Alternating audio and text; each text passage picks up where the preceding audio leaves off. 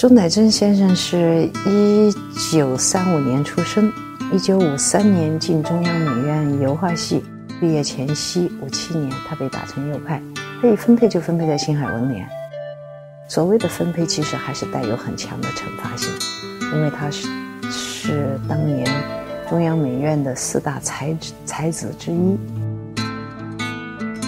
他在青海待了二十一年，他主要的作品都是在那儿画的，像他最著名的作品《金色季节》《五月星光》，还有《春华秋实》《第一次出诊》。由于他，大家才关注到青海的美术。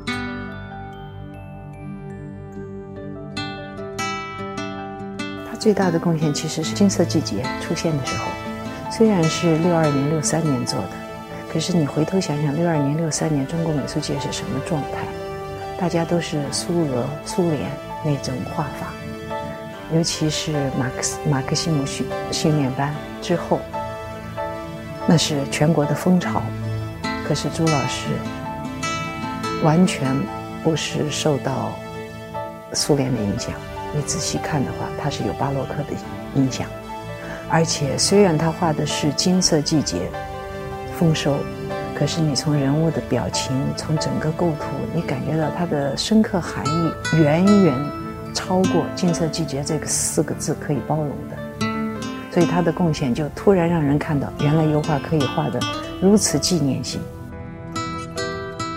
他在八零年离开青海的时候，回到中央美院教书，之后就画了屈原，再之后，就是要等到两千年以后，画了张我的肖像，画了一张苏东坡，还有一系列在油画本土语言探索、书法进入油画这语言探索上做出的一个很高的成就。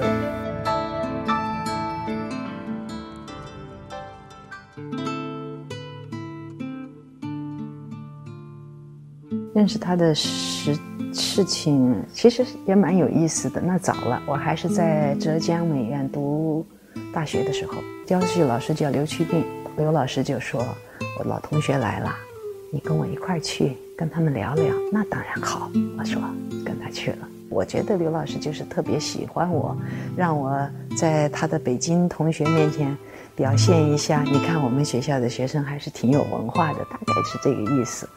聊得最好的时候，突然我们浙浙江美院的副院长王德威先生进来了，说你应该回学校去，学校要熄灯了。他一歪躺在床上，因为那个房间小啊，都都在床上坐着，沙发上没几个人，从床上跳下来说：“我送你。”我现在还记得王院长一脸的惊讶，送我到学校门口，他站在梧桐树下，黄黄的灯路灯底下。跟我挥挥手，那时候很很洋派。他从杭州回去了，只是觉得是一场邂逅而已，没想到就收到一大包书，每一本书都有他的题名题字，送给我。原来我那天晚上聊天提到的书，他居然买到了，给我寄到杭州去。后来这一类的事情就越来越多了，比如那就太多了，数不胜数。他也。突然送我一张字啊！突然送我一张画呀！就是都是惊喜，很多惊喜。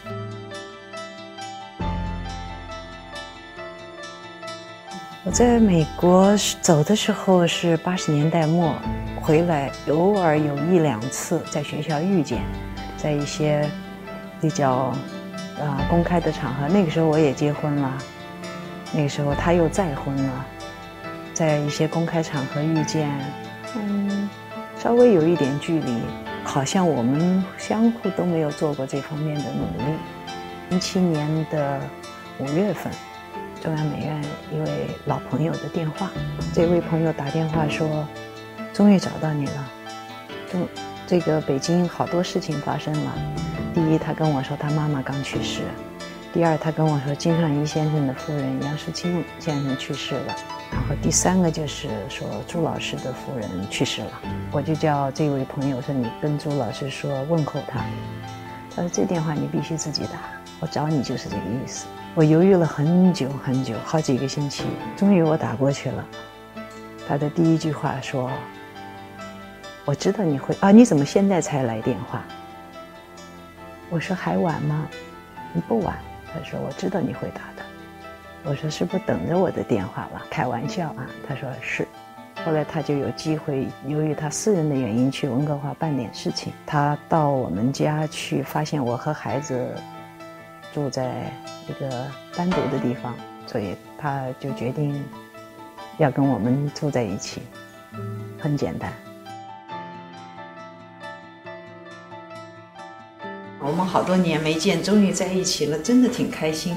看到他在那一个下午，他还在那打瞌睡，坐在一个躺椅上一直打瞌睡。用的是很软的泥，你看这个手指，这这就是基本上都是手的感觉，基本上这么做出来。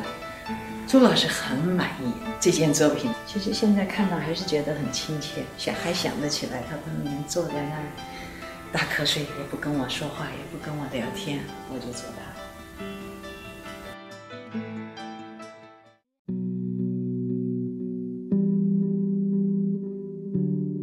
从一九八二年我们认识，他可能就认定我们在学文化上有相似之处。我们俩用古诗歌互相开玩笑逗，而且我们都喜欢苏东坡的《寒食帖》，就是因为它里面那种说不上来的悲伤，最后被勇气给战胜了的那种那种豪放。其实那个时候我也知道周老师是右派呀，等等的。我说我自己也是右派家庭出身，所以精神上还是有压抑的。他说他在最绝望的时候会再看苏东坡，他发现就是苏东坡的这种勇气，使他熬过了最最困难的时候。他说，其实我们在这一点上。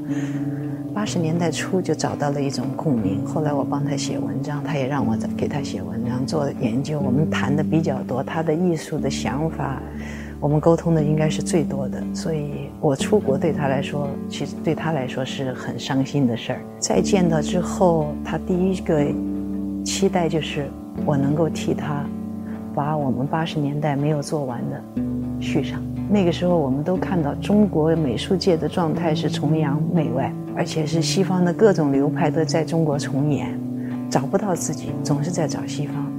我觉得朱老师的最重要的一点就是他把中国的感觉、中国的素养融在他对西方的学习当中。所以从这个角度，零九年替他做了一个展览《物象画境》，我提出了一个新的思路：必须是立足于自己。中国是文脉传承最完整无缺、延延绵有序的国家。他的艺术上的追求，也是我自己的艺术上的追求，不要跟西方去续，我们有自己的传承和文脉。那么，我就帮朱老师设计了“无土无名”这个系列，必须是描述中国人的感受，必须是表现这块土地上的生活和现象以及经验。